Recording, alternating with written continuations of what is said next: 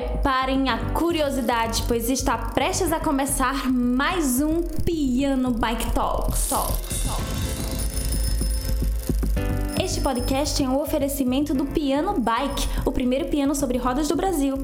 Ficou curioso para saber o que é essa engenhoca musicante? Acesse o link na descrição deste episódio.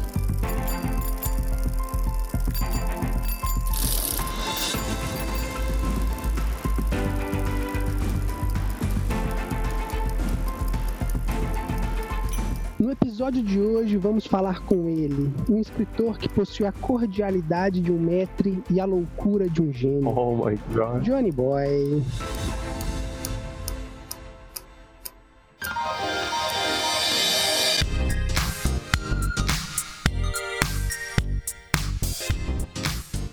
Cara, eu, eu fico honrado com o teu convite. A gente conversa já há tempo. Você sabe como eu, eu gosto muito de bater papos com vocês e como acho sempre produtivo. Essa ideia nossa de conversar e gravar já antiga.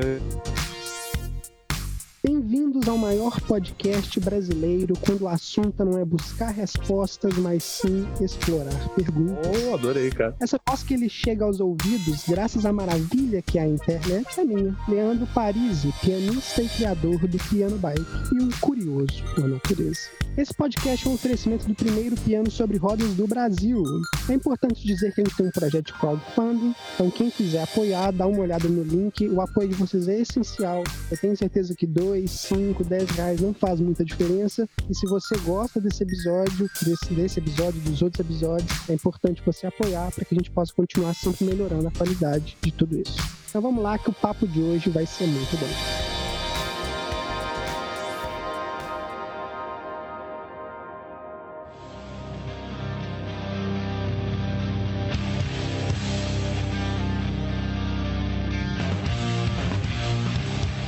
Cara, eu estou bem animado, pra ser bem sério contigo, cara. Todas, toda vez que a gente fez algo junto, todas as collabs que eu faço com outros, outros artistas, eu tenho feito colaborações com outros artistas, isso me deixa muito feliz. Eu, antes de você perguntar qualquer coisa, eu já estou dando respostas.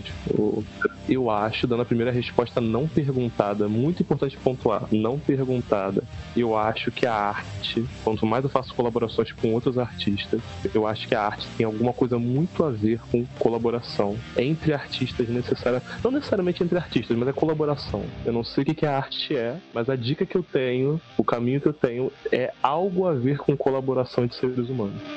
O Johnny Boy, ele é uma persona que surgiu de um rapaz chamado João Vitor. E esse João Vitor tem várias personas. Eu acho que o Johnny Boy surgiu no momento que eu comecei a morar com esse louco que vos fala do outro lado da, da tela, que é o Leandro Parisi. Leandro Parisi foi uma das primeiras pessoas a me chamar de Johnny Boy. E a partir de então se montou uma persona que editou vídeos, que fez colaborações na área de produção de eventos, que até, vamos dizer assim, escreveu poemas. Eu acho que o Johnny Boy é um poeta, cara, sobretudo. Thank you.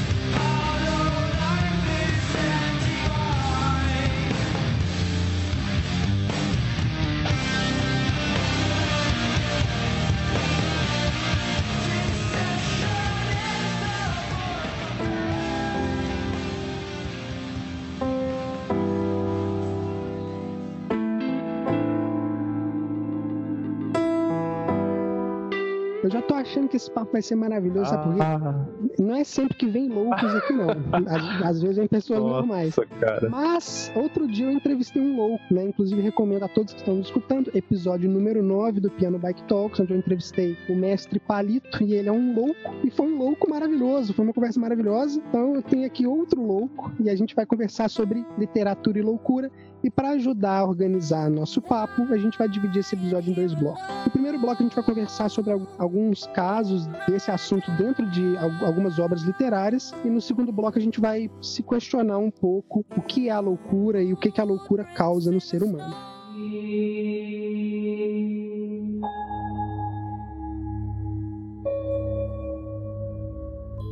Fernando Pessoa. A loucura, longe de ser uma anomalia, é a condição normal humana. Não ter consciência dela e ela não ser grande é ser um homem normal. Não ter consciência dela e ela ser grande é ser louco. ter consciência dela e ela ser pequena é ser desiludido. Ter consciência dela e ela ser grande é ser um gênio.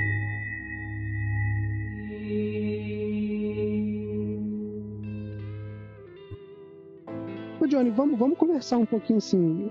Aonde que surge tema da loucura dentro da literatura? A gente, a gente conversou sobre alguns exemplos, vamos começar com um deles, a apresentação de Don Quixote por Maria Augusta da Costa Vieira. É, aonde que você encontra a, a loucura dentro desse, dessa obra? Acho que a obra dos Cervantes, ela foi muito importante para a história da literatura, ainda é. É uma obra que a Maria Augusta, ela vai, poxa, brilhantemente destacar, e eu cito a Maria Augusta porque eu tenho uma edição aqui do engenhoso fidalgo Don Quixote de la Mancha. E é uma edição que apresenta um texto dela, de introdução, antes de você entrar na obra. E ela é uma, uma professora, pesquisadora especialista em Cervantes, na obra de Don Quixote, na obra de Cervantes em, em si. Então a, a, palavra dela acaba adicionando muito peso a qualquer discussão, qualquer tipo de, de revisão que a gente vai fazer na obra do Cervantes hoje, que é uma obra de 500 anos atrás, está falando do século XVI, quando a gente fala de Don Quixote. Importante destacar o nome da obra é O Engenhoso Fidalgo Dom Quixote de la Mancha. Quando chega no século XVI, existe na Espanha, está falando de Espanha do século XVI, uma, uma revolução de, na sociedade. A lei ela não vai ser tão mais próxima da religião. Existe uma reforma jurídica. A lei ela vai passar a ser distante e vai se divorciar da religião. E muitos episódios interessantíssimos aconteceram desse divórcio entre religião. É, o Estado vai começar a se afastar cada vez mais da igreja. O Don Quixote ele vai passear por essa Espanha. É muito importante desse background. Ele é esse fidalgo engenhoso que, segundo a própria história, e eu amo essa frase, leu tantos livros que os livros fritaram seus miolos.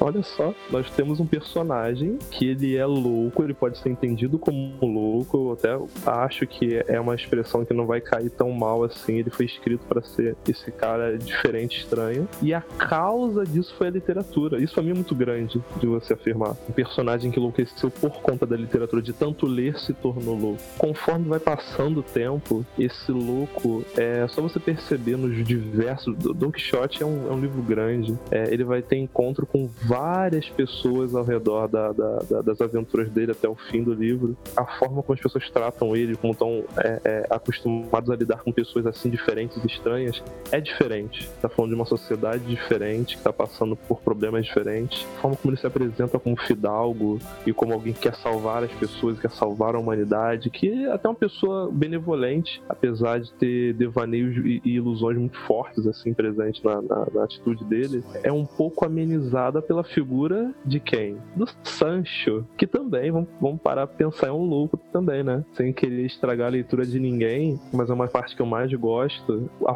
forma como o, o Don Quixote recruta o Sancho. O Sancho é um vizinho do Don Quixote, desde muito tempo. O Don Quixote já é um senhor, já mais velho, é proprietário de terras e tal. E o Don o, o, Sancho, ele na verdade, ele é um cara bem humilde que trabalha perto da casa dele. Que ele tem, assim, não vou lembrar a quantidade, eu consigo lembrar do filme que foi filmado esse, esse século sobre Don Quixote, que é século XX, que foi mais pro lado da comédia. Don Quixote, o, o Sancho tem, sei lá, oito filhos, dez filhos, e uma mulher gritando com ele o tempo inteiro que ele tem que consertar, que ele tá, tem que fazer isso, tem, tem que fazer aquilo. E Don Quixote vem com uma proposta completamente inusitada para ele, dizendo: Olha só, eu vou sair pela Espanha com meu cavalo, eu quero a sua companhia para ajudar a combater os gigantes que assolam essa terra. É assim, um papo muito sem pé nem cabeça. E o Sancho olha para trás, ele vê todos os filhos dele gritando, a mulher dele gritando, ele fala: Cara, eu super vou contigo. É, é cômico você ter um, um, um, um personagem escrito para ser louco, para ser realmente um, personagem distante da realidade, que vai ter na sua companhia um cara um pouco mais lúcido, mas que ao mesmo tempo, em pelo menos um momento da vida dele, ele tomou uma decisão que pode ser como louca, ele abandonou a família dele por período indeterminado, sem dar grandes satisfações e meio na expectativa de vamos ver o que vai acontecer. Eu não sei se eu te respondi, cara, acabei. Me interrompa, por favor, cara. Não, tá bom. A, os papos aqui no Piano Bike, quando são com pessoas loucas, a, a audiência tem que entender que o, o louco ele se vai, ele devade, é, de, ele vai, vai. Dom Quixote é cheio de tantos detalhes que você me perguntou sobre como começa a loucura, né? É, eu vou te fazer uma pergunta pontual sobre Don Quixote. Até onde eu sei Don Quixote, eu também não sei até onde o pessoal que tá escutando a gente conhece ou lembra, porque eu, pelo menos, li quando eu era moleque. Ele é, um, é uma obra meio debochada, né? Sim, sim. Eu acho que o, que mais me chama atenção é você ver uma obra e a Maria Augusta ela vai comentar isso nesse texto, que precede o, o texto mesmo do livro, que é a comicidade na obra. Você está falando do século XVI, você às vezes olha para o passado e vê, às vezes, é, não sei se todo mundo tem essa sensação de que o humor ele foi chegando para nós enquanto entretenimento mais recentemente, mas no passado se cometia muito humor, se fabricava, se produzia, e Don Quixote é um exemplo disso, uma obra grande, é uma obra que até hoje é estudada, é uma obra que vai te fazer rir e chorar, dependendo de quem você é, mas não se pode perder de vista que o Cervantes, quando escreveu, estava escrevendo aquela obra em tom de deboche boa parte do tempo. Então, tendo em vista que ele é uma obra de deboche, você acha que a loucura do protagonista faz parte desse deboche? Eu acho que sim. Eu acho que quando você escreve um personagem como Cervantes escreveu, e aí eu tento colocar assim, quando eu analiso literatura e analiso obras como esse clássico, a posição do escritor no momento da produção, analisando todo o contexto. Eu cheguei a comentar que o, o Don Quixote foi escrito nesse momento de transição, onde a lei estava tornando mais independente da religião. O Cervantes, olha que curioso, ele trabalhou como escrivão do Estado nesse momento. E ele foi preso porque ele errou algum tipo de. Ele cometeu algum tipo de erro administrativo. Ele errou algum documento, ou carimbou onde não podia carimbar, ou escreveu onde não podia escrever, ou assinou onde não podia assinar. E aí, Don Quixote, ele tem críticas à burocracia. A burocracia, ela está surgindo na, na Espanha, o Estado está se tornando burocrático, e, cara, você foi preso, bicho. Você imagina você ser preso por uma vírgula que você escreve errado. Isso é muito sério. É a sua vida, o seu, é a sua liberdade de ir e vir que está sendo colocada em xeque. E o Don Quixote, a meu ver, e muitos pesquisadores e a, a própria Maria Augusta, de repente, defende isso, ela vai colocar... A, a escrita, ela está influenciada por essa experiência. A escrita do Don Quixote ela foi feita em duas partes, pelo menos. Duas partes não, né? Ela foi. A produção foi muito longa. Don Quixote quase não sai, como eu acho que geralmente quase todos os livros quase não saem. O, o Cervantes, quando ele coloca, por exemplo, vou citar uma, uma passagem da história. Ele, o Don Quixote ele conhece um grupo de prisioneiros que está indo, naquela época, servir de, de, de remador com a tripulação. O cara foi preso e aí ele mais um grupo de pessoas vão ficar remando num barco indefinidamente. Essa é a punição deles. E eles vão sendo escoltados pro, pro, pro, pra, pra parte. Pro, Esse é o trecho, um do, trecho do Don Quixote. É, tem um grupo, vamos dizer aqui, de 8, 10 pessoas, todas acorrentadas, andando em fila, sendo escoltadas por dois cavaleiros. Eles são agentes do Estado, que são agentes da lei, que estão levando eles pra punição deles. Eles são presos, presos é, que vão servir como remadores. E aí o Don Quixote ele encontra essas pessoas nas pradarias da Espanha e ele fala pros guardas: ó, oh, guarda, é, eu posso. O que, que eles fizeram? Eles falaram: é isso, eles são presos, eles estão indo cumprir a pena deles, eles vão remar é, indefinidamente. Ele pergunta: mas senhor, eu posso indagar qual foi o crime de cada um deles? Aí o guarda olha para ele e já percebe que o Don Quixote é meio diferente, meio maluco, vê que ele tá acompanhado do Sancho e fala: pode, fica à vontade, cara, só. É, você pode falar com ele, ele não impede de falar durante a viagem. Ele vai perguntando o crime de um por um, um roubou, outro fez isso, outro fez aquilo. Chega num personagem que ele fala um crime curioso. Ele é um, um, um crime de incesto. Ele falou que ele vivia numa fazenda. E aí ele começou a ter relações com as primas e com as irmãs. Olha isso, menino. E aí chegou um momento em que ele não sabia quem era filho, quem era sobrinho, quem era irmão. E aí ele foi preso. Ele falou: olha só, é, isso é muito tocante. Eu li um texto sobre Don Quixote, não da Maria Augusta. Eu não cheguei a, a, a, a comentar contigo esse texto antes, Leandro, mas são muitos textos para tu ver como a obra de, de Don Quixote você consegue se debruçar bem sobre ela. É de um outro pesquisador mexicano, se não me engano, chamado Roberto Gonçalves. Ele escreveu um, um livro maravilhoso de teoria e de crítica literária. Ele fala de muitos livros, inclusive do Don Quixote. E ele fala o seguinte: esse cara, esse, essa parte específica da, da história do Don Quixote é ele falando do tipo de problema que pode surgir quando o Estado se torna muito burocrático. Porque qual foi o crime desse cara? Esse cara quebrou com um conceito de herança que estava se constituindo naquele momento na Espanha. Você precisa saber você precisa saber como seus, as suas posses, a sua propriedade, ela vai ser passada para suas gerações futuras de forma ordenada. E o cara desorganizou as coisas de, tão, de tal maneira, ele também parecia ser debochado. Ele não parecia ser um cara assim, muito arrependido, sabe? O cara que tava arrependido porque tava indo preso, mas assim, poxa, cara, ele falava que ele vivia bem e que ele cometia esses atos, esses, esses atos sexuais, não a contragosto. Parecia que tudo era mais ou menos assim. A família dele era essa confusão mesmo, entendeu? E aí, como não sabia se dizer mais como era constituída a família, a família dele ficou tão fora do arquivo que a Espanha queria criar que ele foi considerado um monstro. E aí ele acaba por, depois de um certo momento, tanto conversar com o Don Quixote, esse é o cara que pega o Don Quixote, é, ele, ele, ele, esses grupos de, de, de, prisioneiros, eu vou só terminar essa parte para não me alongar muito, mas esse grupo de prisioneiros que o Don Quixote tá conversando, ele consegue fugir, todos eles conseguem fugir, olha que louco, eles batem nos guardas e todo mundo some, todo mundo foge. E todo mundo só foge, todo mundo só tá preocupado em fugir. O único que volta para bater no Don Quixote é esse cara, criminoso incestuoso, no caso, né? Ele tira o capacete do Don Quixote e dá na cabeça dele e depois sai correndo.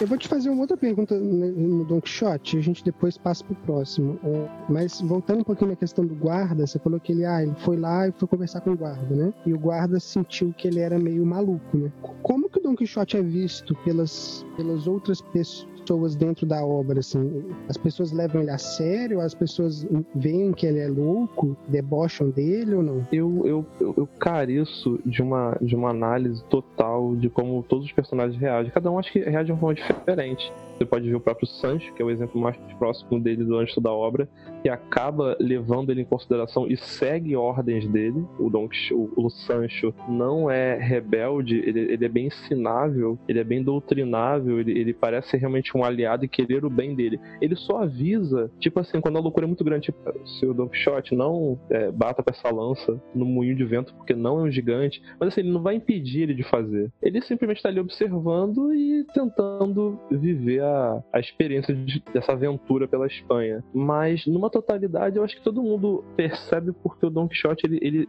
fala o tempo inteiro se anunciando. E quando uma pessoa se anuncia demais, não sei, eu acho que isso traz um certo, um, uma certa característica de, de, de estranheza. É, estranheza, porque ele sempre se anuncia como um herói, como um salvador. Não é comum, mesmo que a pessoa tenha boas intenções, ela se anunciar como uma heroína, como uma pessoa salvadora, como alguém que quer trazer o bem. É, a gente está acostumado a ver o bem acontecendo. E quando ele chega. É, é, esse ímpeto dele de querer ser o herói, e ele deixa isso claro sempre que ele encontra alguém novo, disposição inclusive, as pessoas veem ele como, no mínimo, alguém estranho.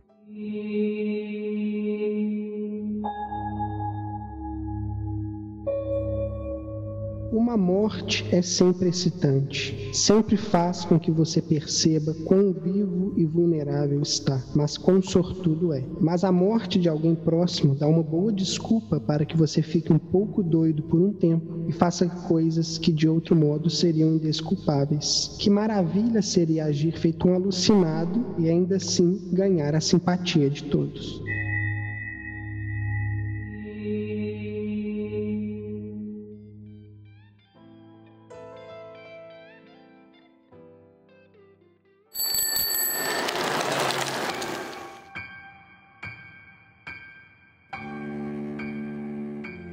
Essa frase é do livro Fábrica de Vespas, de Ian Banks. É o, Banks, desculpa. É o segundo livro que a gente vai discutir aqui. Johnny, primeiro para começar, faz um resumão aí, que eu não conheço esse livro, acho que ninguém deve conhecer. Então faz um resumão do que é a história desse livro. Essa história se passa num país europeu um pouco isolado, é, bem, bem campestre, bem cheio de árvores. E trata a história de um rapaz, de um garoto, adolescente, um jovem, que ele mora junto com o pai e que ele é um, um jovem psicopata. O livro, boa parte do livro é o cotidiano dele. Ele não parece ir para a escola, parece que é um outro formato de relacionamento com educação. Ele também não fala sobre ir para a faculdade. Ele parece que passa boa, boa parte do livro em ócio na ilha do pai. O pai ele é um médico médico aposentado, então parece que existe uma espécie de, de relação de pagamento de, de uma aposentadoria para sustentar aquela casa, que é uma casa grande, e ele conta a perspectiva dele da vida a partir de um ponto de vida de um, de um, de um serial killer é, ju, é, juvenil. Ele matou algumas pessoas, ainda criança, e ele relembra isso em flashbacks. Ele tortura animais e ele tem a fábrica de vespas, que é uma máquina que ele criou, que fica no, no sótão dessa casa, onde o pai não alcança, porque o pai ele usa uma bengala e ele não tem muita dificuldade de subir degraus, ele até evita. E ele montou essa máquina bem escondida, onde ele faz decisões, onde ele prevê o futuro. É um livro de terror, é uma literatura de terror da Dark Side, é uma propaganda gratuita, hein? Eu, eu gosto dos livros da, da, da, Dark Side Books, é uma editora brasileira só de terror, e eu peguei ele porque me interessou, é um livro de, de da década de 70. O Ian Banks, ele, ele, ele era um escritor de, de ficção, ele queria escrever um livro de terror, e eu acho que ele acertou muito. Esse livro ele me surpreendeu muito, principalmente pro final. Eu não vou contar o final aqui, mas foi uma das melhores plot twists, um, um, um elemento característico do personagem que, que, narra, você aprende a odiar esse personagem, você aprende a odiar tudo, tudo que ele pensa, porque ele é. Ele não é machista apenas. Ele é misógino, ele tem um ódio por mulheres que ele Aí o filho. O filho, provavelmente o pai também. Porque a história é o seguinte: eles vivem sozinhos nessa casa que fica cercada como se fosse uma ilha, muito próxima do mar, tanto é que às vezes ele sai de manhã e vai para essa praia é, caçar e matar animais, depois volta, constrói é, castelos de areia e, e, e, reina sobre eles como um louco, numa espécie de ilusão e devaneio, onde ele faz comentários sobre a vida. É um livro bem reflexivo, mas eu recomendo descrição ao lê-lo, porque ele é muito forte, as coisas que são ditas são muito fortes, e no final você entende é, como o livro se passa na década de 70, é, a, a, família se começou como esse pai e a mulher, a mãe, ela engravida uma primeira vez e ela é, foge de casa assim que ela que o filho nasce e vai se tornar uma hippie e vai viajar à Europa com um grupo de hippies do pós-guerra. E aí o pai, obviamente, fica, enfim, imagina as coisas que ele não deve ter pensado em, em instruir os filhos a pensar. E aí esse, essa criança mais velha, ela vai crescendo, quando ela ela tá com uns dois ou três anos, que é a diferença de irmãos, ela volta para essa casa, grávida, numa motocicleta, toda tatuada, a mãe, toda tatuada, toda um estilo hippie, ela volta grávida. Ela tem essa criança quando a criança nasce, ela parte de novo numa motocicleta. E dessa vez ela nunca mais retorna. E deixa a criança lá? É, e deixa a criança lá. Caralho. Então, assim, o filho mais velho, durante toda a história, ele foge, ele tem problemas de fugir e a, a, história inteira é engraçada. A história inteira se refere ao problema dele ter problema com cachorros. Ele é o cara que mata os cachorros e bota fogo nos cachorros. Só pra você ter ideia do, do, do, do nível que o livro trata problemas mentais e questão de abandono e tal. Ele foge, ele tá fazendo medicina, ele parece um jovem brilhante, mas ele começa a ter muitos episódios, não vou contar todos os episódios dele mas é, essa parte do livro também é muito boa. É uma das grandes, um dos grandes trechos do livro é explicando a história do irmão mais velho dele, porque ele não está em casa. E o mais novo é esse rapazinho, também é muito angustiado com a vida. O, o pai parece que acabou estimulando misoginia nos dois por conta da história, né? De como a mãe saiu e não, não, não esteve presente. Essa ausência parece que reflete no, no, no como eles olham mulheres e seres humanos, na verdade, em geral. A loucura nesse livro, então, tem uma outra, uma outra ótica, né? Um outro prisma que, enquanto no Don Quixote a loucura fazia parte de uma coisa meio cômica, meio, meio burlesca, nesse livro é mais patológico, né? Esse livro é totalmente patológico. Eles você falou que eles vivem isolados, né? Existe um isolamento, tanto é que quando eles vão pra cidade, um, um tem que avisar pro outro, o pai avisa pro filho, ó, oh, vou na cidade. E às vezes pode demorar a tarde inteira, porque a cidade ela não fica tão próxima assim. Eles podem ir de bicicleta. Mas eles chegam a a interagir com pessoas? Chegam a interagir com pessoas. O pai, você quase não sabe as interações dele, ele só tem um laboratório que está sempre muito trancado. Você fica curioso o livro inteiro pra saber por que, que o pai fica no quarto, porque ele tem experimentos e tal. É uma coisa surpreendente quando você entra no quarto desse pai. É como geralmente é, né? Nossos pais têm um lugar trancado, a gente sempre quer saber o que, que tem. O, pro, o protagonista, ele tem contato sim com outras pessoas. Ele tem. O melhor amigo dele é um anão. Quando vai beber com esse anão no bar, ele tem contato com uma galera meio roqueira, meio nilista, THs, assim, e aí um ajuda o outro a voltar para casa. O, o, livro inteiro ele não tem nada de cômico, assim, muito difícil rir com esse livro.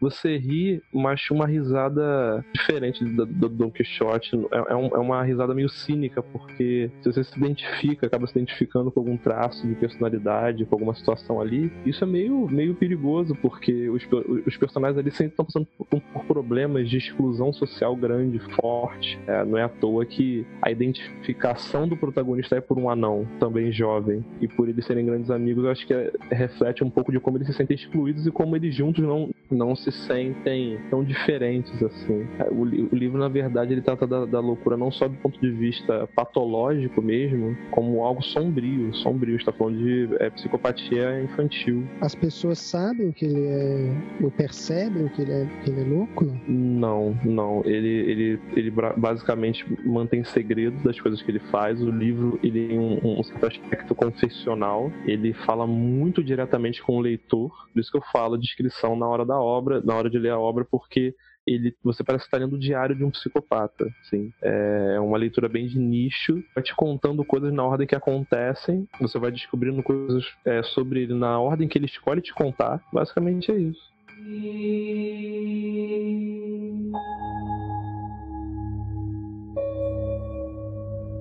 De todos os lados, a loucura fascina o homem.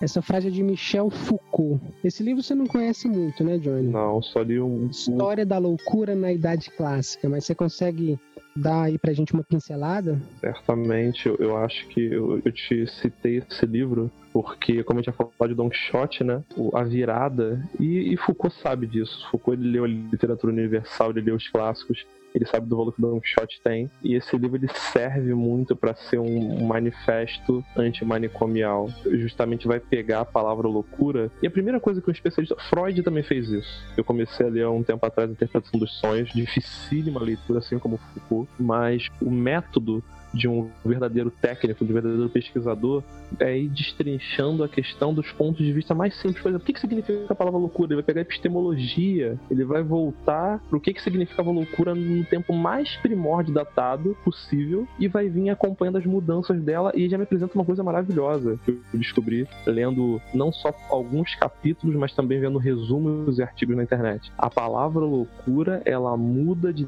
tempos em tempos o seu significado para as pessoas. Isso me interessa muito, acho que isso é muito bacana de postar, de colocar aqui, dito que é tema da, da, da nossa conversa a palavra loucura e o que significa loucura ela mudou. Então, se num determinado momento da história, e principalmente nesse momento do Don Quixote, século XVI, a loucura não era tida como algo a ser punido de forma manicomial, a partir de algum momento ela passa. E a partir desse algum momento, o Foucault vai colocar para o século XIX, tá? A partir do século XIX, ele vai colocar, depois dessa análise mais profunda, sempre recomendo, gente, vocês quiserem pegar, se debruçar sobre essa obra que não é fácil, eu acho que vale super a pena. É uma obra grande, deve ter lá para suas 600 páginas, mas ela é completa no que ela se propõe a fazer. Eu acho que o Foucault ele consegue fazer um bom estudo, um bom levantamento. A história da loucura na Idade Clássica é um bom levantamento sobre o tema. Eu acho que depois de você ler sobre isso, você vai ter muitas leituras para fazer, não vai se sentir esgotado, mas ela dá uma boa sequência focada no tema. A partir do século XIX, ele diz que existe uma, um fortalecimento da medicina e a medicina começa a dar nome às coisas, dar nome aos bois. Então a loucura ela não pode, ela não dá mais conta do, da discussão e aí começam a surgir mais nomes e o que fazer com isso. Basicamente, a gente tá, ele vai falar sobre o, o início dos manicômios e, e, de como você vai jogando pessoas. E aí o louco, cara, ele vai dizer que na história mesmo era desde do, do, do epilético, aquele que apresenta para pessoas religiosas possessões demoníacas violentíssimas. Pessoa que, poxa, é dita na história, pessoas eram sacudidas pelo demônio, porque você fica no chão, estado você está fora de si, mecânica e e, muscularmente falando, e você está sendo sacudido pelo demônio. Então imagina um lugar que tem leprosos, epiléticos, pessoas sem memória, pessoas idosas, estrangeiros que não falam seu idioma. Então, assim, era um salseiro. Ele vai, ele vai descrever esse cenário como louco de forma muito vaga e os malefícios para a humanidade que foram cometidos por essa má interpretação,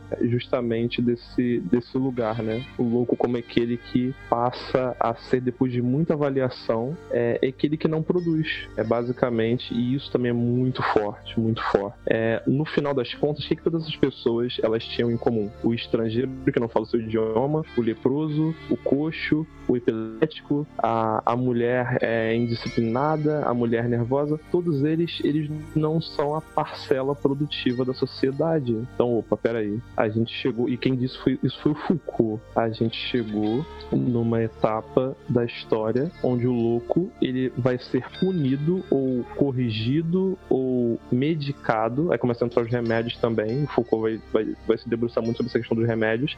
Ele vai se debruçar sobre essa parcela que não produz. Se você não consegue produzir, seja por qualquer motivo, é você vai ser colocado nessa categoria de louco, porque você não está sendo útil para a sociedade, né? Acho que isso diz muito sobre o que é esse olhar de louco na história.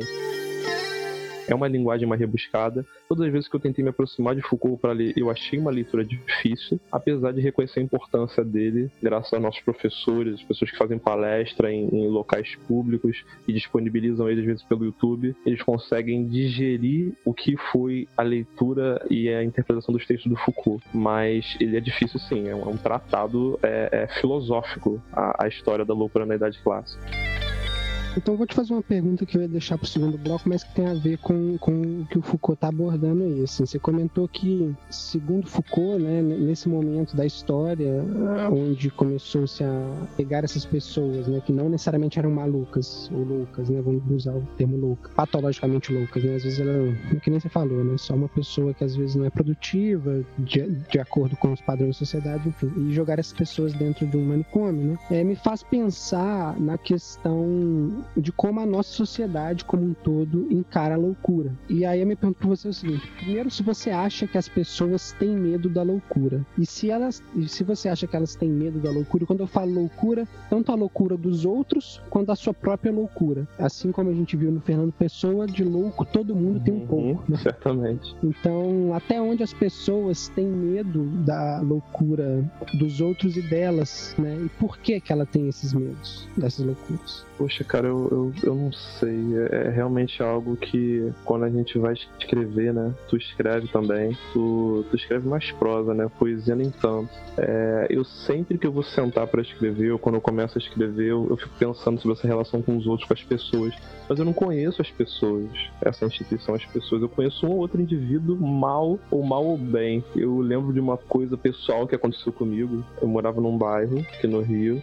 Tinha um rapaz e ele ele era tido como louco, realmente ele morava na rua, falava sozinho nos pontos de ônibus e de vez em quando se aproximava para poder fazer indagações. Fazer como é que é que ele falou uma vez, ele, ele chegou para um amigo meu, eu nunca bati um papo com ele, eu nunca consegui essa oportunidade. Não importava se era frio, se era calor, ele sempre estava sempre muito coberto de roupas e sempre carregando uma mochila, né? Ele virou para amigo meu no ponto de ônibus, enquanto ele guardava o ônibus para ir para a escola, e ele falou assim: Olha só, rapaz, eu vou te fazer uma pergunta. E aí o meu amigo olhou para ele assim: um sujeito inofensivo, vamos retornar a Don Quixote. O cara ele pode se anunciar, pode falar, mas acho que passar do falar é muito difícil. Ele é só que tá, ele tá no, ele tá no lugar das palavras. E isso me, até me atrai um pouco. Ele tá quase no lugar do poeta, não sei. E ele perguntou o seguinte, mineiro. Ele virou pro rapaz, pro meu amigo, perguntou um dente cai no chão, o dente está tacto ou não está tacto? Como é que você responderia essa pergunta, Mineiro? Dente cai no chão, ele está tacto ou não? Ele está tacto. Ele tactou. Quando, quando ele caiu no chão, ele fez tac. Ele tactou. Acho que no mundo dele faria super sentido. Não sei se tinha uma resposta certa, mas o meu amigo se deu o luxo de pensar, de se trabalhar a mente. Fala, Poxa, ele, ele, ele não está tacto, ele estava tacto antes que tipo, eles começaram uma conversa muito louca. E isso você é a tactalidade, a gente pode adicionar vários sufixos aí. Mas enfim, essa pessoa existiu. Eu tô te contando a história de um sujeito que você não conheceu, de dois sujeitos que você não conheceu. Um era tido como louco, o outro não. Para mim, os dois eram. A partir do momento que ele começou, iniciou aquela discussão, aquele diálogo se abriu Eles estão num mundo dialógico de loucura. Mas o maluco, beleza, assim, ele não sai batendo ninguém. E aí, um outro amigo desse mesmo bairro, todos são conhecidos, quando esse sujeito passava na rua, estávamos indo caminhar, jogar bola no campinho de, de futebol do bairro. Cara, quando esse sujeito passava na rua, ele falava, João, João, vamos trocar de calçada. Ele me puxava.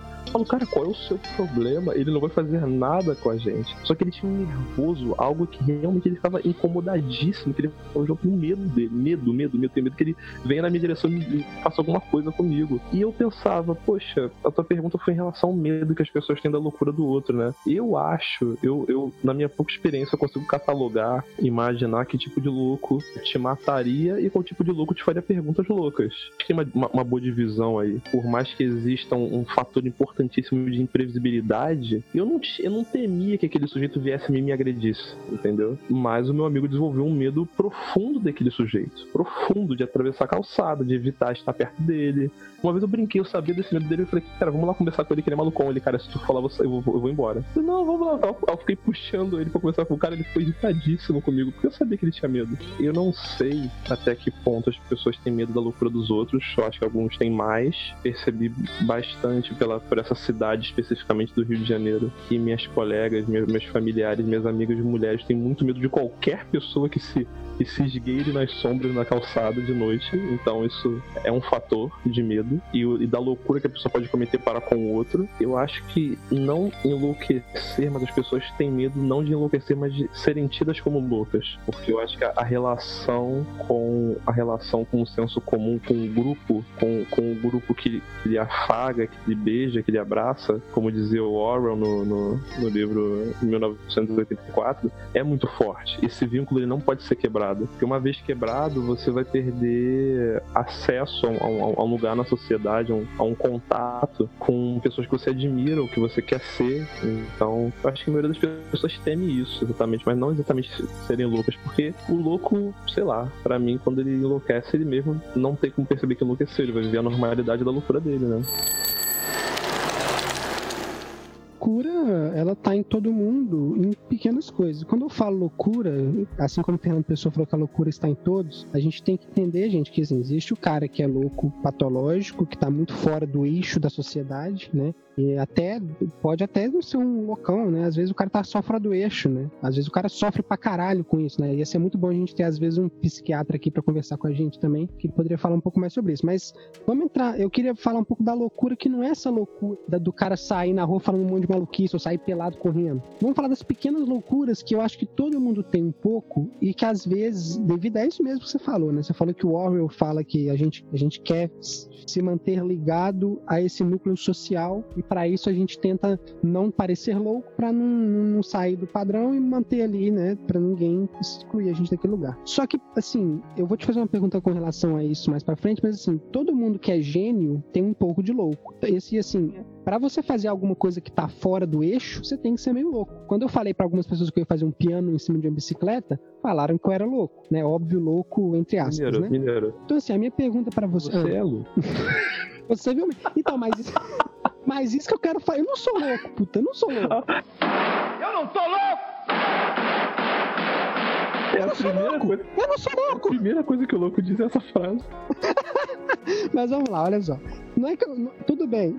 Eu posso, eu posso, posso ser um louco, mas eu, não, eu sou um louco produtivo na, dentro da sociedade e um louco que não, que não agride ninguém. Então eu sou um louco que sim. Que não agride ninguém, mineiro.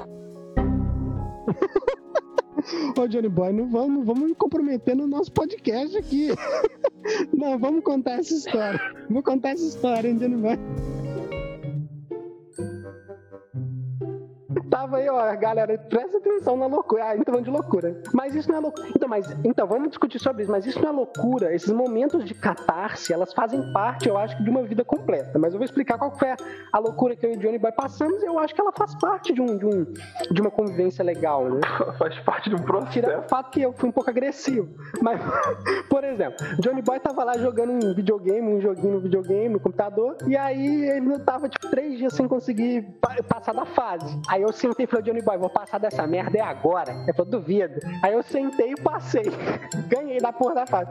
Aí eu comecei a dar porrada no Johnny Boy. What the fuck? Ah, filha da puta, ganhei! quer dizer, posso ter exagerado, mas é, esse, esse extravasamento às vezes é tido como loucura, né? Quando uma pessoa fica muito feliz, uma pessoa consegue conquistar uma coisa, ou acontece uma coisa diferente, ela vai agir de uma maneira que tá fora dos padrões. E as pessoas vão olhar para ela e vão falar: caralho, se a, por exemplo, uma pessoa que passa por um momento de crise. Isso já aconteceu com algumas pessoas. Eu já vi, você já deve ter visto nessa audiência também. Você tá andando na rua, aí tem uma pessoa, tipo, desesperada, dando um lado pro outro, chorando. E aí, eu não sei vocês, mas eu acho que eu acho que todo mundo inconscientemente pensa: caralho, será que eu devo me aproximar? Porque por um lado você pensa, pô, a pessoa tá mal, mas por outro lado você pensa, caralho, será que é um maluco? Mas, puta, não é. Puta, tá passando por um momento de catarse. Eu acho que isso faz parte, não faz uma nada. grande É uma grande questão, cara. Teve um amigo meu que uma vez viu uma menina chorando no ônibus, ele se aproximou e sentou pra conversar com ela. E eu falo, a gente conversou sobre isso, eu falei, pô, não faria isso não, cara. Às vezes alguém chorando, eu não, não me aproximo, não. Eu mesmo já chorei na rua tantas vezes, no, no trem, no metrô. É, ninguém nunca se aproximou. Eu não, eu acho que eu não gostaria que alguém se aproximasse. Eu não, eu não sei se eu estaria em estado de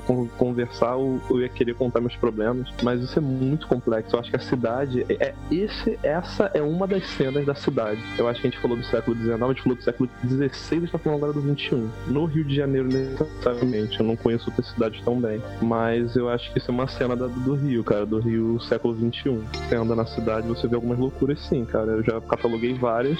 Não registrei em foto nem em vídeo, mas é, já vi algumas coisas bem bizarras acontecendo, cara.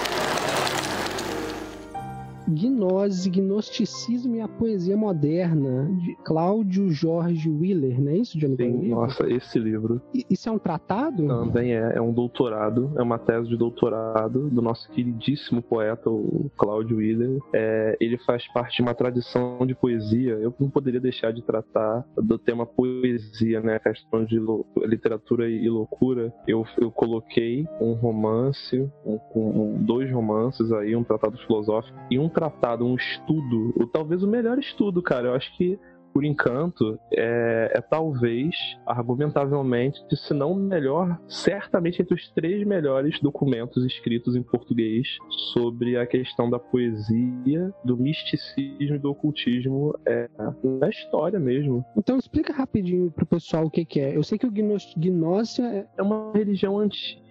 É uma religião antiga que ela foi se traduzindo várias vezes ao longo do- da história da humanidade e o Cláudio ele faz um excelente trabalho. E eu falo do Cláudio com muito, com muito carinho, cara, com muito orgulho, porque esse cara que hoje, mano, ele tá morando em São Paulo, eu vou no Facebook dele, ele tá pedindo doação, bicho. O cara, ele tem trabalhos maravilhosos, tem traduções de poetas maravilhosos sendo feitos na internet, sendo vendidos na internet, perdão. Só que o, o desinteresse, o, o, a- o não olhar pro, pro, Ele é um senhor já, né? Um senhor de idade. Vou botar aqui que tem 80 anos, não sei, não sei a idade dele exatamente. Ele, ele vive numa situação muito delicada para a obra que ele produziu. Eu acho ele ainda é vivo, ele ainda, ele ainda é produtivo. as pessoas não se interessam pela obra dele? Não, acho que ele tem controle dos direitos autorais, eu acho que a coisa dele não vem tanto assim, é um nicho muito grande o que ele fez, mas é que eu reconheço o va- tanto valor no que ele fez ao catalogar e ao traduzir e ao estar inteirado, por exemplo, ele é um dos grandes tradutores e um dos grandes comentaristas de literatura e poesia beatnik. Ele é um cara que, que ele publicou muito trabalho sobre é, geração beatnik aqui no Brasil, em português. E como, como esse. e- e- Ou seja, o cara tá imerso em loucura. Eu, eu, eu citei a obra dele aí, mesmo sem ter lido ela toda, principalmente porque a parte de gnose, de ocultismo, eu acabei deixando postergando, postergando, porque eu tenho um pouco até de receio de entrar nisso e vai que eu fico mais louco do que eu já sou, mineiro. Aquele niilismo religioso, quase crê não eu tô assim, imagina se tu acreditar em alguma coisa, mineiro. O que, que, o que que será de nós? Deus nos acuda. Mas ele é todo imerso nisso, e eu gosto, brincando aqui, mas eu gosto de achar que é, essa gnose, esse misticismo, a religião e a poesia estão intrinsecamente conectados. O Cláudio me ensinou a, a perceber isso. Essa conclusão não é difícil de se chegar, porque nesse livro ele vai falar sobre a expressão que eu queria falar. Só, eu só citei esse livro para poder falar essa expressão, loucura divina. Ele fala em algum momento da história, em vários momentos da história. Ele vai até a Índia, ele vai até religiões mais orientais, fora do eixo ocidental, em que as pessoas praticam a loucura divina e os monges praticavam a loucura divina enquanto poetas. O que, que é isso? Um monge que, que medita bastante, que, que procura se auto-iniciar nos caminhos que ele considera da tradição sagrados, né? Muito difícil para nós, cara, ocidentais perceber o que é o sagrado, mas para algumas pessoas existe esse sagrado, existe uma busca de uma vida sagrada, existem rituais a serem praticados quando você acorda, quando você levanta, quando você vai comer. E eles, o Cláudio nessa obra, ele vai chegar a comentar que alguns praticavam a loucura sagrada no sentido de que eles praticavam a obra, praticavam os rituais em vida, se isolavam da sociedade não produzindo e mendigavam, ou seja, você vai viver de esmola. O que, o que, o que cair na, na, no chapéu caiu, o que não caiu, meu amigo, não era para cair. E você vai agradecer e você vai achar tudo essa, esse estilo de vida divino. Eles se embriagavam e eles meditavam.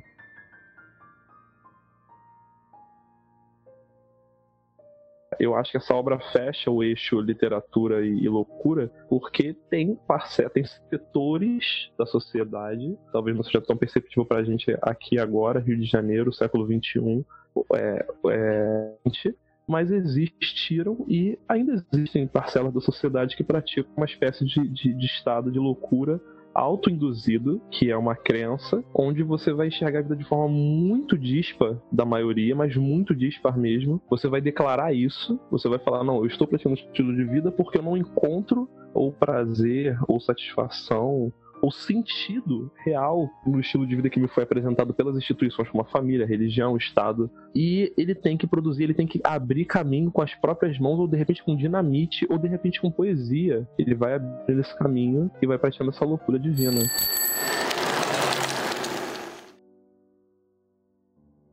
eu queria te fazer uma pergunta, começar uma pergunta simples, depois ter umas perguntas um pouco mais complexas, assim. Pensando na loucura, tem a ver com o que a gente falou já mais cedo, mas assim, eu, eu, acho muito isso, eu queria saber o que você acha. Eu acho que todo gênio tem um pouco de louco. Você não acha, não? Cara, eu tendo, eu tendo a, a problematizar as palavras gênio e louco, mas sim, eu tenho uma tendência também a acreditar que isso é verdade. Eu tenho, tenho, tenho a tendência a acreditar que todos são gênios e loucos em, em, em quantidades é, variáveis. Eu tava pesquisando esses dias, cara. Qual o nome daquele pianista? Eu tava, tava vendo a história do Satie. É assim que fala, Eric Satie Cara, ele era muito louco, cara. Mas assim, ele ele fugia legal mesmo do, do, do, do patamar. Eu... Essa galera da época dele, que é impressionista, essa época, 1800 e tanto, 1900 e pouco, a galera já tava ficando meio maluca. É, sim, beleza. V vamos, vamos pensar, quando você falou gênio louco, eu acho Sati, a música do Sati deliciosa. Eu acho que tem. Aí vem as citações, cara. Eu realmente admito. Eu, eu citei bastante obras aí, coisas que inclusive que eu não li completamente, que eu já deixo aqui. Meu perdão, né? Porque a gente recomendar uma obra. Eu passo pra frente uma luz que me iluminou, mas eu não, eu não, eu não consumi toda aquela aquela luz. Eu só sei que são obras importantíssimas, a compreensão total delas é realmente complicada. E o comentário delas também fica meio carente de, de mais, né? É, agora você tá muito mais coisa, porque o Caio Fernando de Abril me apresentou Sati. Tem um conto dele no Morangos Mofados, que o Morangos Mofados ele é um livro de contos do Caio Fernando. Caio Caio de Abreu que ele coloca ouça esse conto ao som de. E ele recomenda que você leia certas histórias ouvindo certas músicas. Aquilo foi uma coisa genial. Nunca tinha visto isso na literatura antes. Se, se ocorreu, eu não sabia, mas eu conheci a partir do Caio Abreu. E tem um conto dele que ele recomenda você ouvir. Por favor, Mineiro, você que tem um francês melhor que o meu, aquele Genopédie. Gimnopédie. Olha. Gimno... Ele fala: você ouve essa música enquanto você lê esse conto. E aí eu comecei a gostar muito do Eric Satie. Eu fui buscar, depois de muito tempo de ter lido isso, nossa, muito tempo. É, a história desse cara, quem foi esse cara? Nossa, bicho. O cara viajava legal, ele, ele realmente foi, foi brilhante, a música dele é relaxante. Só que ele escreveu uma peça de 28 horas. Quando morreu, acharam no, no, no apartamento dele que ele morava sozinho um piano em cima do outro. A casa dele era cheia de lixo. Ele, ele empilhou um piano em cima do outro, tinha dentro da casa. Ele tocava de cima e de baixo.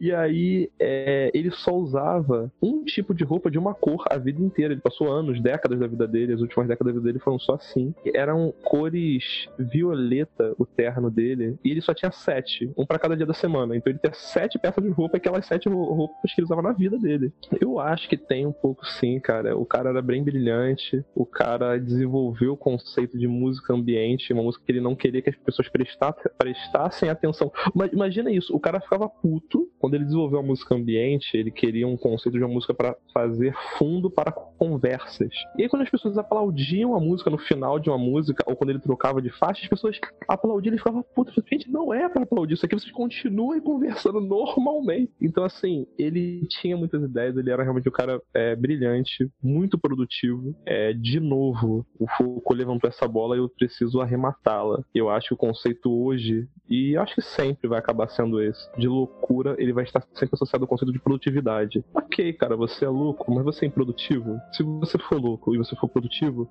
eu acho que você vai, você vai ter muito mais salvas a se fazer no seu perfil, no seu currículo, na, na, na sua, na, no seu caráter, você vai ser muito mais perdoado. Agora, se você é louco e improdutivo, você vai estar tá muito mais à margem da sociedade. Ele era muito produtivo, ele trabalhava bem, ele escrevia a, as peças, ele tocava, ele se encontrava regularmente com seus amigos, apesar de ser uma pessoa tipicamente solitária.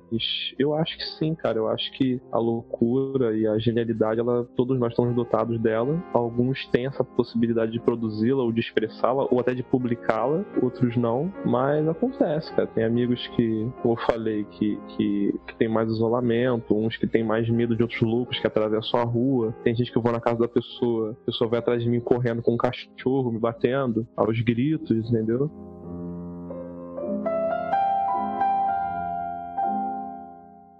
Isso me leva para a próxima pergunta, que, que tem a ver com a arte, né? Você falou aí que você falou, as pessoas têm algumas loucuras e alguns têm aval, né? Você não usou essa palavra, mas um aval para levar lá público. Sim, sim. Por exemplo, um cara como um Sati. Talvez se ele não fosse o Sati e chegassem na casa do cara e o cara tivesse com um piano em cima do outro, cheio de lixo, iam levar o cara pro manicômio, né? Por que não fizeram isso ou por que não fazem isso? Porque o cara é um artista e o artista, dentro da sociedade, no meu ponto de vista, e você não precisa concordar comigo, ele é uma das classes, quando eu falo classe, eu digo profissões, né? Que tem mais aval para ser louco a arte passa pela loucura muito. E muitas vezes o artista nem é nem tido como louco, né? A palavra para a loucura do artista é, o é ser excêntrico, né? O artista louco é o artista excêntrico. Como que isso influencia a sociedade? Assim, o que que, o que que esse cara tem que os outros não têm que permite a ele ser louco? E os outros não. Isso é uma injustiça? Não, eu, não, eu, não, eu enxergo essa, essa pergunta que você me fez do seguinte ângulo. É, o artista, eu levanto outra pergunta. Essa pergunta que você me fez é boa. Eu não sei também como, como respondê-la, até que ponto. Eu reconheço que os artistas são mais excêntricos em geral, outros não. Alguns artistas são calminhos. Eu lembro de uma, de uma, de uma atriz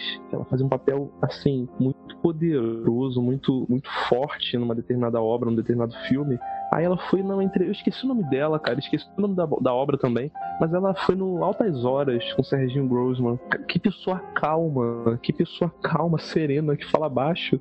E ela falou: Poxa, isso aqui sou eu. Isso me, me mudou muito. Foi uma das entrevistas que eu tava mais vendo de bobeira, porque quem tá vendo Altas Horas tá quase dormindo, desafiando. Cara, ela falou que aquele lugar dela, ela sabia. O, o teatro tinha ajudado ela a se encontrar, pra ela poder explodir com aqueles personagens explosivos. Mas ela descobriu também, e e, e, eu acho que tem essa jornada que o indivíduo tem que percorrer. O sujeito pode percorrer, se ele quiser. É uma possibilidade de descobrir quem você tem mais conforto de ser. Eu acho que o ator, ele tá próximo dessa discussão, tá próximo dessa jornada.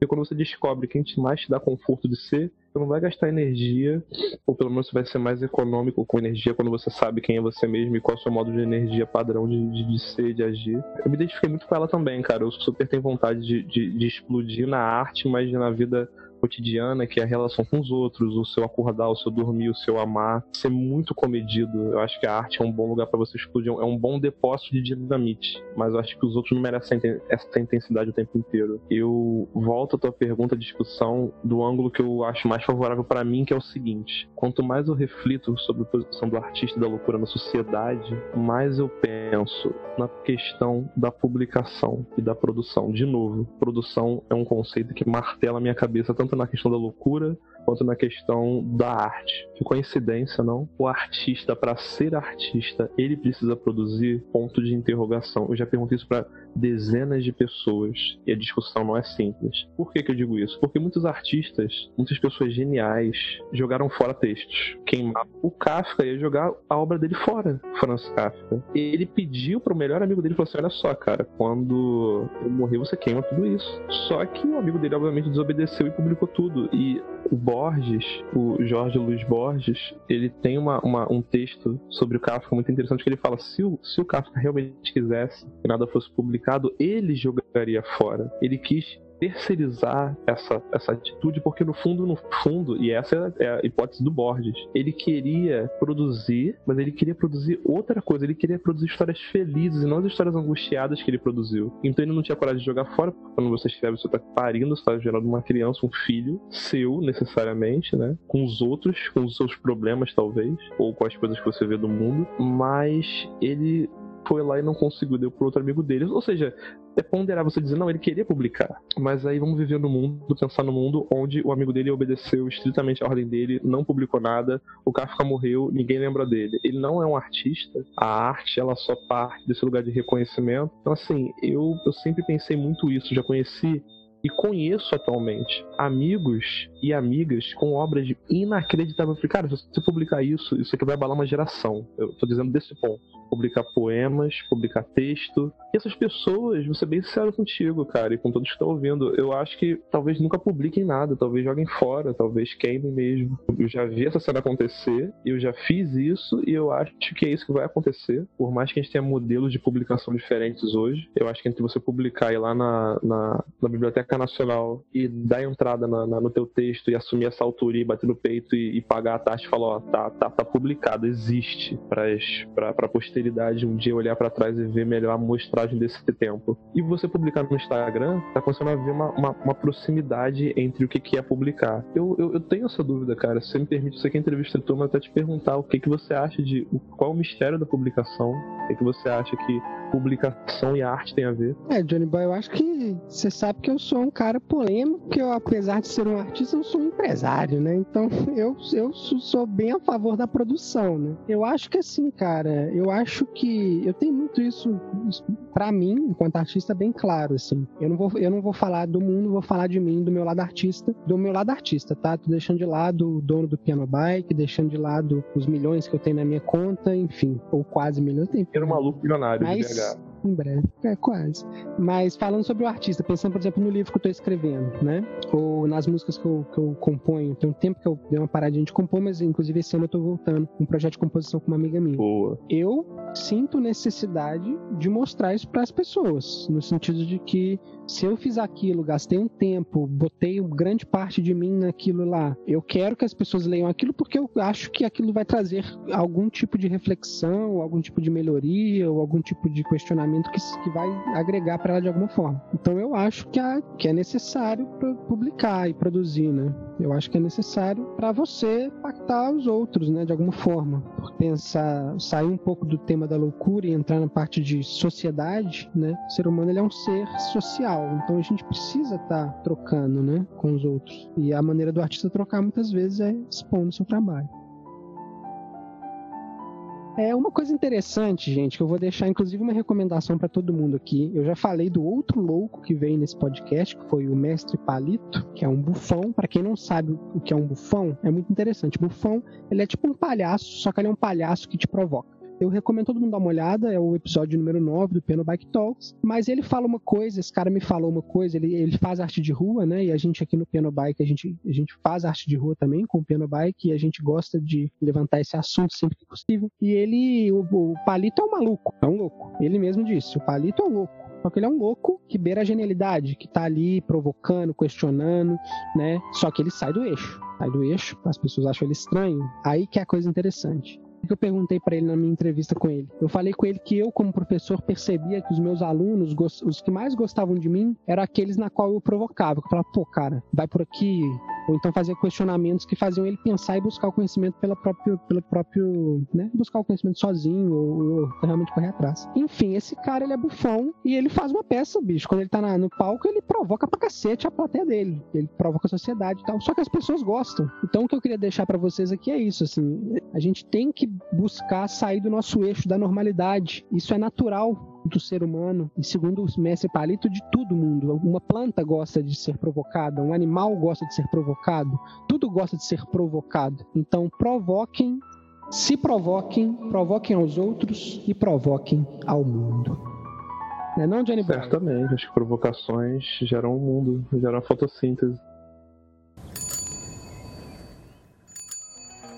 Vai ter volta, hein? Você que está ouvindo, todas as pessoas que estão ouvindo são testemunhas de que vai ter volta, hein, mineiro? Eu vou te enfiar a porrada. Fazendo ameaça em canal público na internet, Boy? Cara, você, você é um amor de pessoa.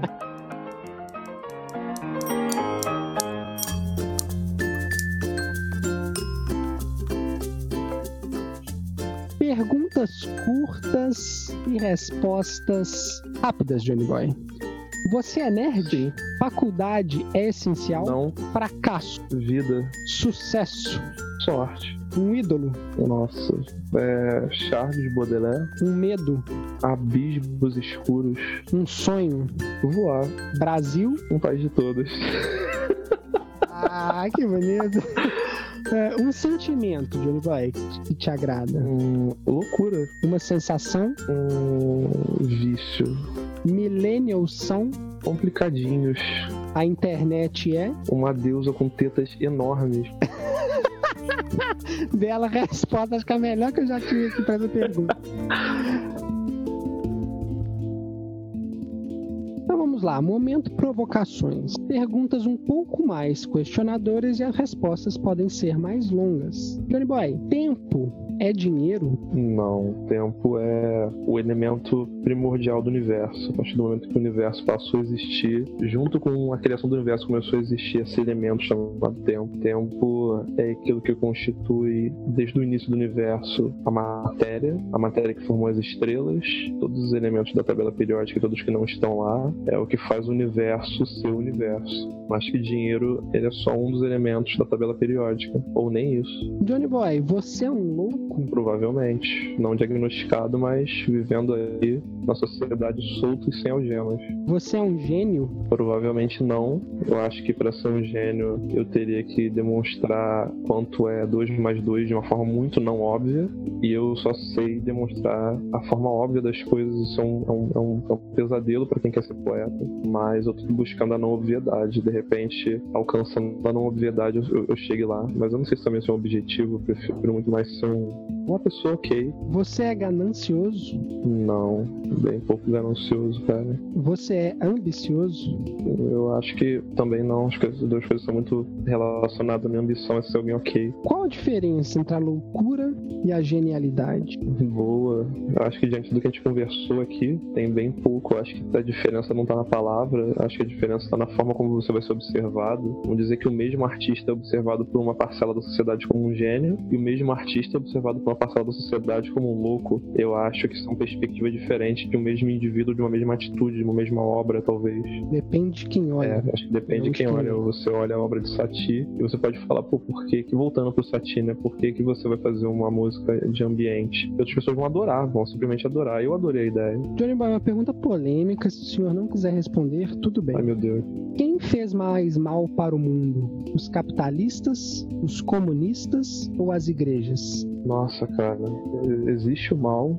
Vou voltar lá na discussão do Cláudio da gnose. Existe o mal, existe o bem, eu não sei, não sei. Eu não sei como mensurar o mal. Eu não posso responder essa pergunta. Johnny Boy, a última pergunta, a pergunta mais fácil de todas, e você, quando você via o Abujan, você já sabe Ah, qual é. Deixa eu levantar Mas aqui. vamos não, lá. vou levantar na tua preguiça. Johnny Boy, o que é a vida? A vida, ela é um- uma espécie de, de sopro, uma espécie de combustível, é, é gasosa, é um gás, com certeza é um gás. Ela é um fôlego que você recebe né, quando você nasce, e geralmente você chora nesse momento, e chega um momento que você não tem mais esse fôlego, e você não tem mais esse gás, você não tem mais esse combustível, e você dá um último suspiro, você não está mais vivo, e aí a vida se transforma em outra coisa. Gostei da resposta. Ele falou com convicção que a vida é um gás, né? É a vida. Científico. Eu, eu consigo sentir a vida porque eu tô respirando. Eu perguntei isso pra alguns amigos alguma vez, assim, tu já viu alguém morrer, mineiro? Não. Você nunca viu o último suspiro de alguém, né? É algo bem tocante, assim. Depois que vi isso, quando ocorreu, eu pensei, é, isso é um pouco mais importante. Acho que deveria ter uma observância muito maior pra esse fenômeno, que eu acho divino, que eu acho fantástico mesmo. Eu acho que ele define muita coisa, cara. Enquanto está respirando, tá tudo ok. Depois disso, eu já não sei.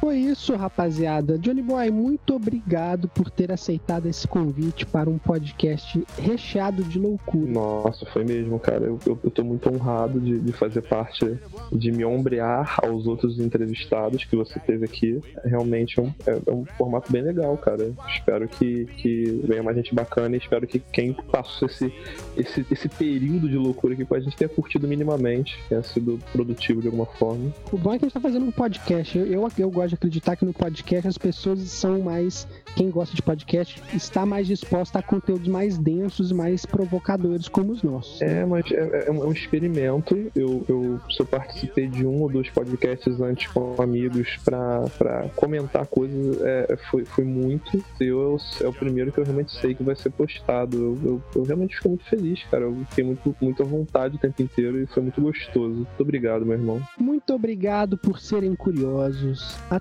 a próxima e neste meio tempo não deixem de aproveitar uma boa música e uma pedalada revigorante. Ah, e não se esqueçam de beber água. Tchau!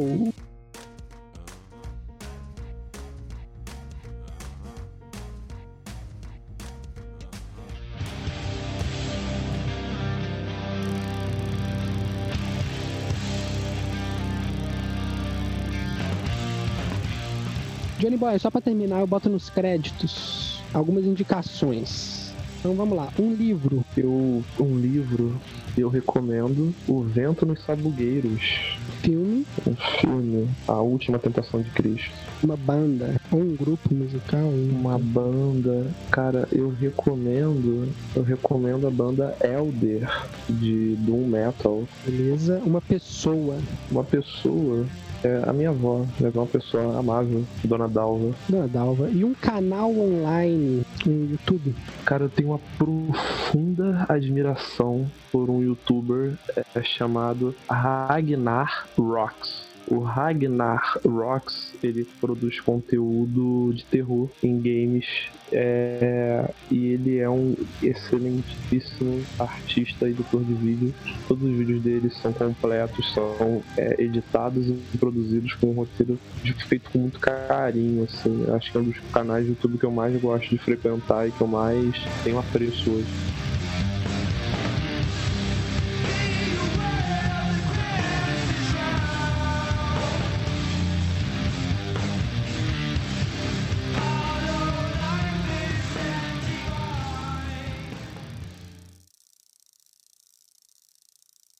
Eu, vi muito provocações, você sabe disso. Eu amo dois formatos de audiovisual: documentário e entrevista. Eu já vi muitas entrevistas. Documentário, eu não acho que existe um documentário ruim. Acho que o fato de você querer documentar algo já é uma coisa muito positiva, muito humana. Agora, entrevistas tem como ficar ruim se você quiser desrespeitar muito o entrevistado ou se você não tiver interesse nenhum no que ele tem para dizer. Aí a entrevista fica ruim. O mestre Abu, ele era um mestre em ter interesse, em estar apaixonado por quem tá sentado na frente dele e querer arrancar daquela pessoa coisas interessantes. Eu acho que ele merece um, um realmente um reconhecimento, cara, ele isso. Mas o que ele fez lá, é, sobretudo a edição do programa é muito boa, né, cara? Os interlúdios com pessoas falando na rua, é, foi aquilo ali foi, aquilo ali foi, foi, foi brilhante. Foi um formato que durou, gente, é um formato que durou bem, que envelheceu bem 600 programas.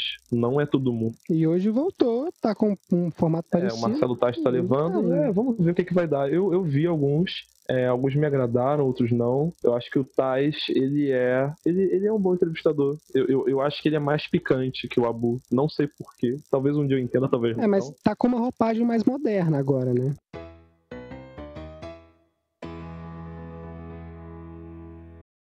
Esse programa foi um oferecimento do Piano Bike, o primeiro piano sobre rodas do Brasil.